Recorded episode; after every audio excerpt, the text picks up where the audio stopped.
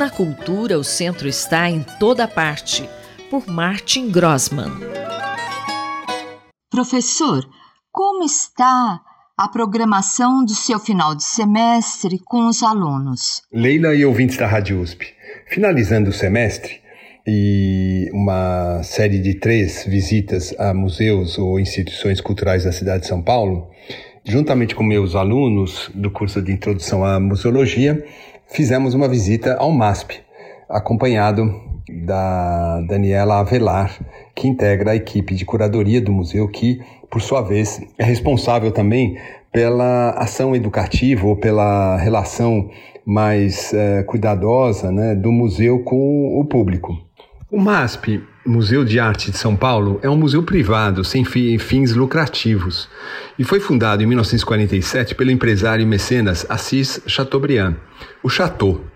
A biografia, escrita por Fernando Moraes, foi lançada em 1994, revelando não só a vida desse uh, polêmico e influente personagem né, da história do Brasil no século XX, mas também o, o próprio contexto brasileiro que uh, gerou não só esses, esse museu né, uh, na década de 40, como também o Museu de Arte Moderna e um, uma política cultural para o Brasil. Importante lembrar que o museu deixou para trás, em, por volta de 2014,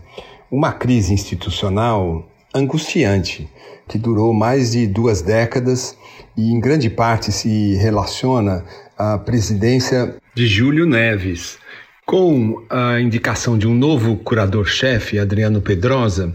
o MASP volta às suas origens e volta, a, em particular, ao projeto originalíssimo de Lina Bobardi e Pietro Maria Bobardi para a pinacoteca desse importante museu, não só brasileiro, mas uh, eu diria da América do Sul. E os alunos, o que, que estão achando? Essas visitas a equipamentos culturais da cidade de São Paulo, juntamente com os alunos, permitem uh, não só uma maior intimidade com essas, uh, esses museus, né, esses centros culturais, enfim,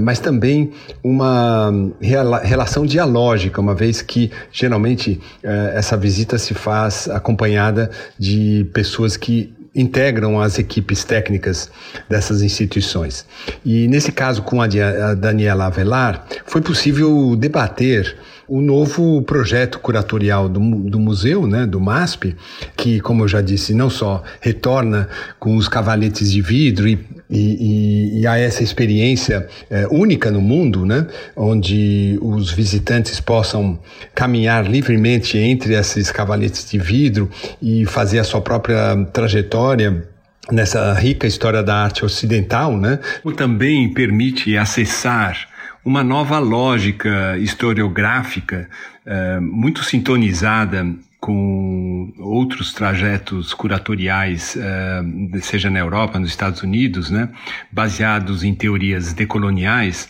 que revêem essa grande história da arte ocidental, uh, propondo uma sobreposição ou um, encontro né, de diferentes histórias. E o MASP vem tratando isso com bastante uh, rigor e, e, com bastante sucesso, né, ao trazer